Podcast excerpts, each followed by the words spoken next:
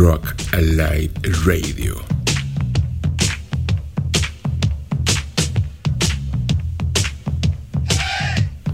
Política y rock and roll. Bien, uh, la colección era 21 para el 21, nació hace unos meses dentro de lo que llamamos la estrategia de una república de lectores. La idea era producir una gran colección en términos de títulos y de ejemplares. Son 21 libros, a minuto por libro son 21 minutos, voy a tratar de hacerlo en 30 segundos cada uno.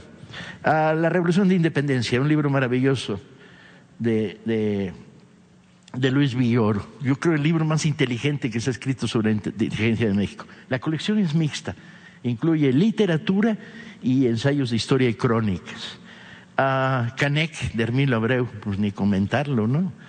Es uno de los libros que más impacto ha causado entre poblaciones campesinas, curiosamente, según hemos podido comprobarlo.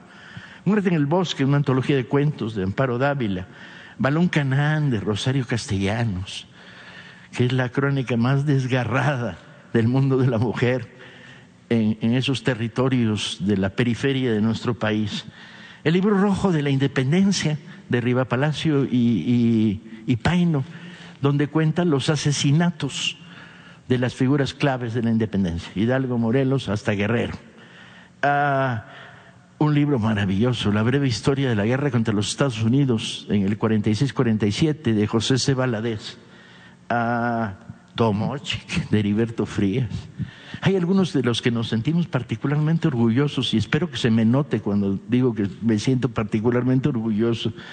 Ah, tiene La noche de un árbol de Guadalupe Dueñez, otro de narraciones breves, muy sólidas. Una antología de la poesía mexicana del siglo XIX, voluminosa, para poner en contacto a lectores jóvenes con la playa de, poetas mexicanos del XIX y que pueda escoger qué seguir leyendo. Ah, un, un, libro de Elena Garro que estaba fuera de la circulación y Matarazo no llamó, de intriga, no diría policíaca, pero sí de intriga. Ah, hay un libro maravilloso de Carballido, la verdadera historia de Chucho el Roto, bandido generoso por demás, Tiempo de Ladrones, que está escrito como obra teatral, pero que se lee como pequeña novela. Ah, el río subterráneo de Inés Arredondo, Los de abajo de Mariano Azuela, el libro vacío de Josefina Vicens, un homenaje que le debíamos hacía muchísimo tiempo a Josefina Vicens y, a, la gran calidad literaria de sus textos.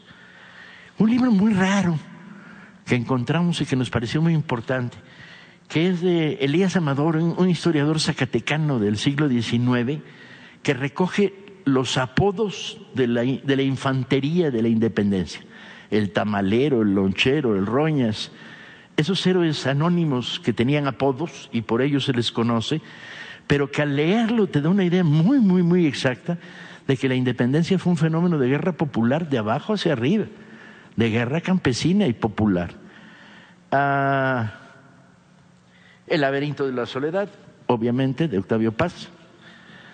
Ah, los ensayos de Carlos Monsiváis, que son la cual más inteligente y lúcido y que hablan un poco de un recorrido que llega a nuestros días prácticamente. Es quizá el único libro que se acerca a nuestros días.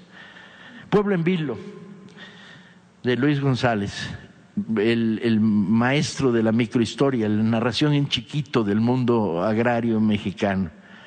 Ah, Paseo de la Reforma de Elena Poniatowska, una de sus crónicas más interesantes y más mordientes. Ah, una antología maravillosa de, Guillermo Prieto. Este es mi favorito, lo tengo que confesar. Que se llama Crónicas de Amor, de Historia y de Guerra, del mejor cronista que ha tenido la historia de este país. Y fueron seleccionadas con mucho cuidado porque van a todas las esquinas, desde historias sobre la independencia, sobre la guerra contra el imperio, hasta la descripción en una crónica de cómo es un elevador para contarles a sus paisanos cómo es esa caja que sube con poleas, ¿no? Y por último, debería estar, era obligado, el libro más censurado, La historia de México, La sombra del caudillo, de Martín Luis Guzmán. Bueno, esa es la colección, esa es la colección, esa es la colección, esa es la colección.